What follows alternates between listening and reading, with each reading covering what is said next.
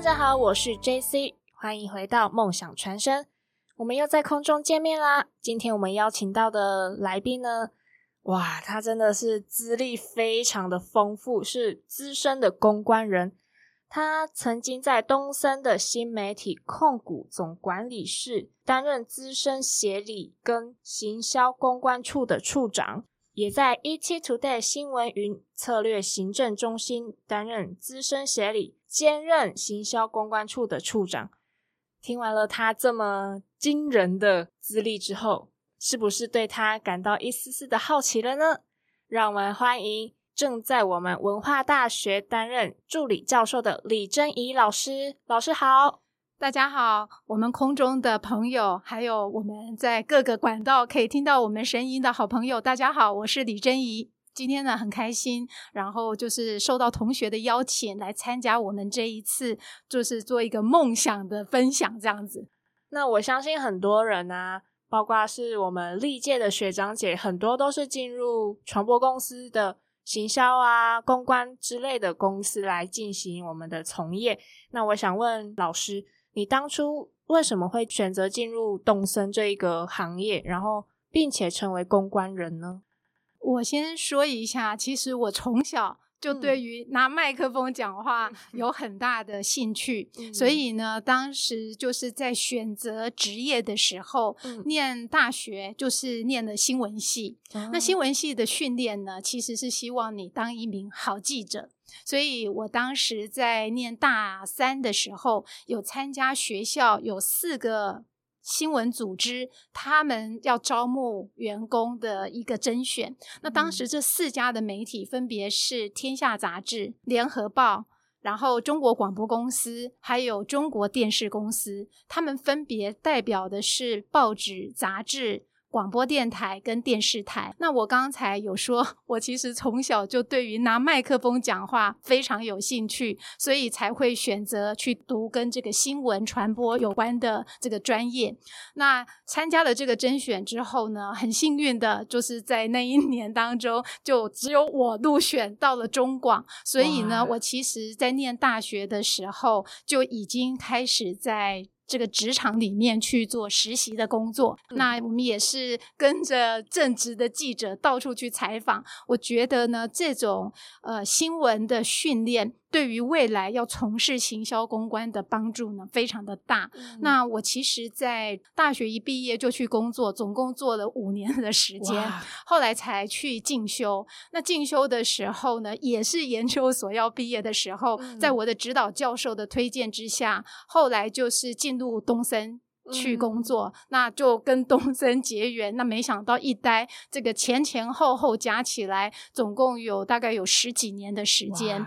那也很感谢这一路走来，不论是师长还是公司的长官，都给我很多的训练跟帮助。那我其实是在东森新媒体，刚才您有提到的东森新媒体控股公司，当时呢，除了做这个您讲的策略行政中心，除了担任主管之外，后来。是因为有人员的异动，所以人手不足，就被叫去说：“哎，去兼行销公关处这样子。”那我觉得呢，作为媒体的行销公关人员，我们除了一些例行的事务，比如说我们可能会做一些内外部的接待。内部的沟通，我们可能会举办一些外部的活动。那这一些呢，如何去建立整个公司的企业形象跟品牌，是我们行销公关呢要去努力的。那我们当然就是 两边跑，其实还蛮累的，但是其实收获很大。就是把我们过去所学的，不管是 marketing 还是你们讲的做 PR 的这个工作，都可以得到一个很深层的实战的一个学习。那我觉得，像我们新媒体做行销公关，就我刚才讲例行性的工作之外，我们每一年都会举办很多的活动。那这一些活动的话，包含公司内部的周年庆。我们可能要举办一个 party，让公司的同仁来共襄盛举。我们可能会举办外部的活动，比如说公司的读者都是以年轻人，三十四岁以下的年轻人居多，所以呢，我们会做的事情就是，比如说有野餐日啊、生活节啊，就邀请我们的读者，不只是在空中 跟我们见面，我们也希望读者跟我们有更深层的接触跟互动，所以我们办野餐日，我们找来。我们的歌手，我觉得呢，在这个举办活动里面，还有像一些节目的开播、记者会，我们其实都会去这个来执行哦。所以我觉得当时那段时间的帮助是很大的。老师刚刚分享了他在东森的时候有办过的活动啊，有举行过的一些生活节啊什么的，相信很多人对于这个感到觉得很新奇，因为。很少公司会举办这么多元也很精彩的活动。那我想问老师，你在从业过程啊，十几年、十多年来，在东森、在 ET Today 服务的这么多年，有没有哪一个事情是让你最印象深刻、觉得很有趣的？我觉得像我们做媒体的，基本上就是反应要很快。对，那尤其以前做新闻工作，有很多突发的即时消息，所以我们要在第一手就能够掌握，把最新的资讯带给我们的乐听众。那当这个行销公关的时候，我举一个去年。嗯，应该是前年发生的事，不知道大家有没有还记得？有一阵子，应该是在二零二一年的五月份，当时疫情非常的严峻，对。然后呢，就是马上要发布三级警戒，三级警戒，连户外活动什么都停办了。那我相信，过去这三到四年来，因为 COVID nineteen 的缘故，大家其实都过得蛮辛苦的。那当时呢，就刚才有提到的。以我们作为一个媒体，我们要从 online 走到 offline，我们从线上提供及时的资讯，我们也希望跟我们的乐听众有良好的互动跟关系。所以呢，我们会举办活动。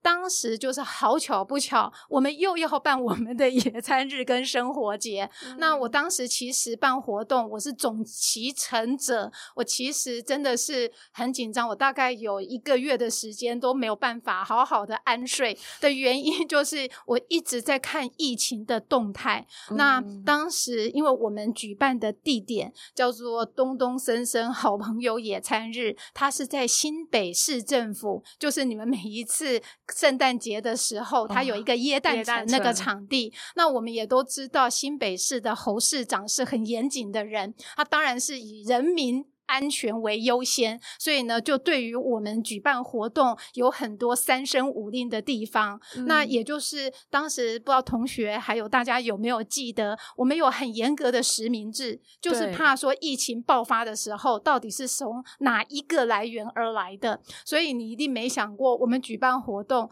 把新北耶诞城那个场地。我们请公关公司团团围住，设立两个路口，一个入口，一个出口，主要就是为了要实名制，大家要做消毒的工作。嗯，我觉得那个经验是很特别的，也就是我们举办活动完的第二天吧，就发布三级警戒，所以我们算是这个幸运的。对我，我有的时候也跟我们公关的同仁在讲。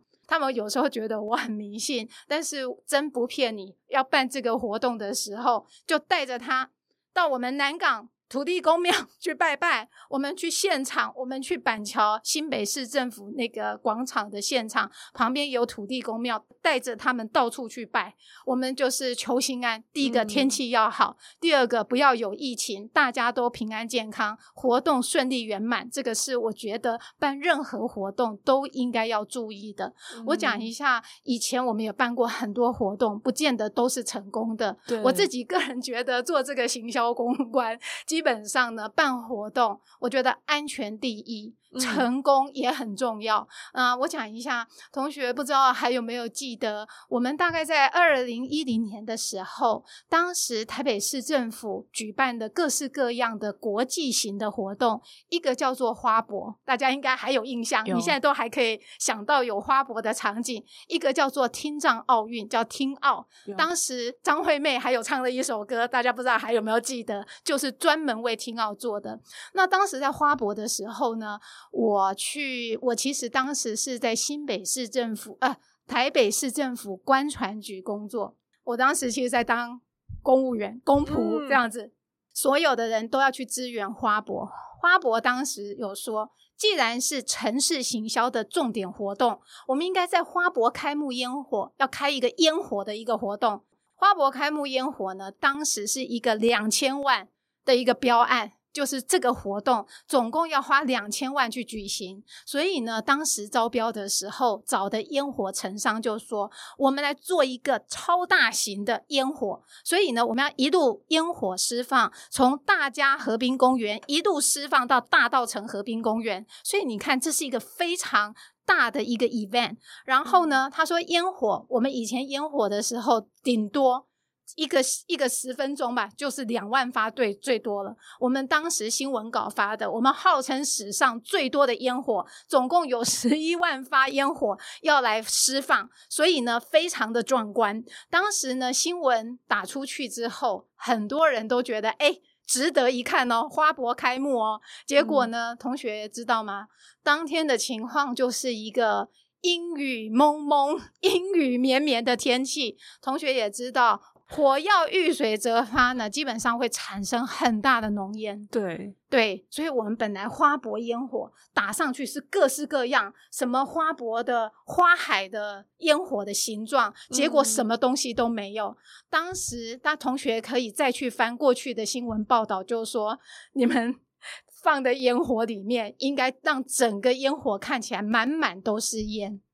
对，所以我觉得一个活动的举办，我们当然也收到很多的申诉，包含台北市议会，包含一般民众的抱怨，还有媒体的报道。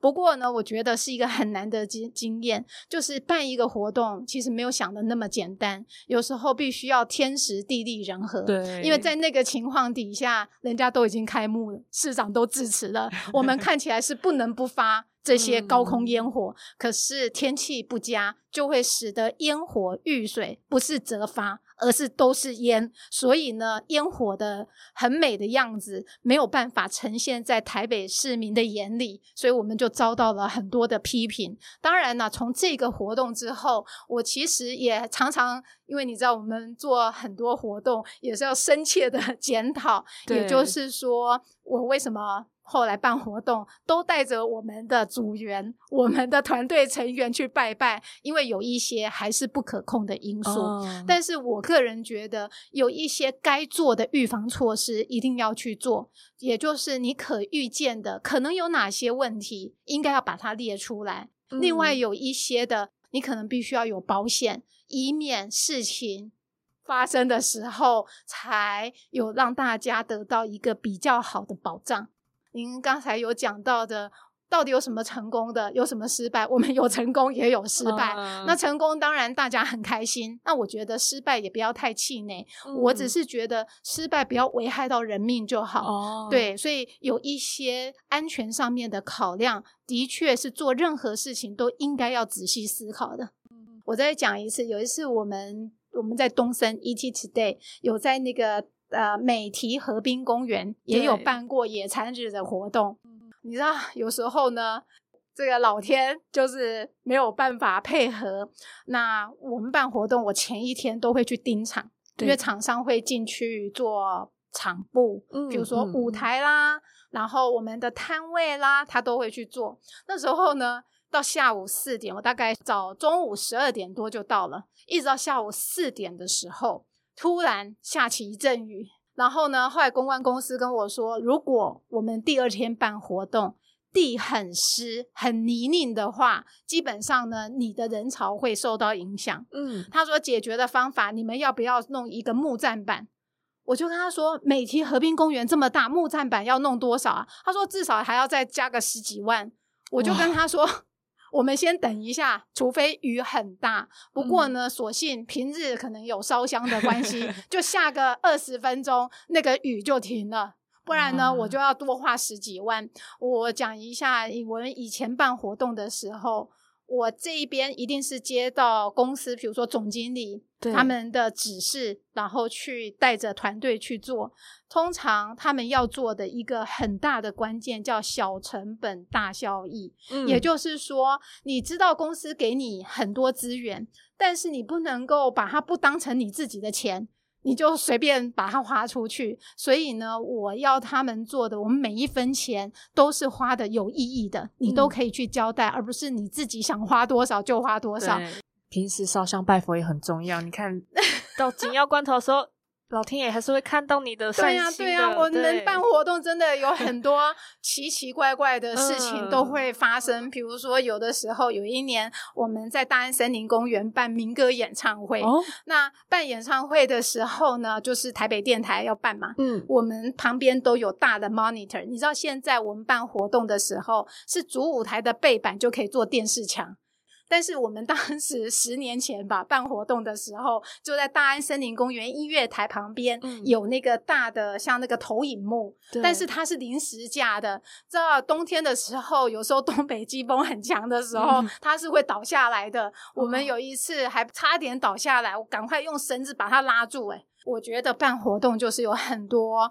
不能够预期的地方，但是你可以透过一次一次的练习，然后，所以我们常常讲要做一些检讨嘛，检讨之后把它优化跟改善，这样子，我觉得这个可能是很重要的。那当然，你想说做公关。我们除了办这种你们 喜欢的这些 event 之外，还会有很多其他的东西。那这些其他的活动，比如说接待，以前我们公司的接待就是要中英文，所以呢，有的时候像英文场次，就是我我自己会自己亲自去做接待的工作。您刚还有讲说，学生同学入这一行，我觉得可以学习的东西其实非常的多。嗯，那呃，同学读很多书也知道，其实公关行销它都是管理职能的一部分。昨天刚好有人问了我这件事情，我就觉得是说管理的范畴很大。我们常常讲管理的几个大的职能，产销人发财，包含人资财务，其实都在管理里面。对，那公关呢这件事情，你刚才有提到，比如说危机事件，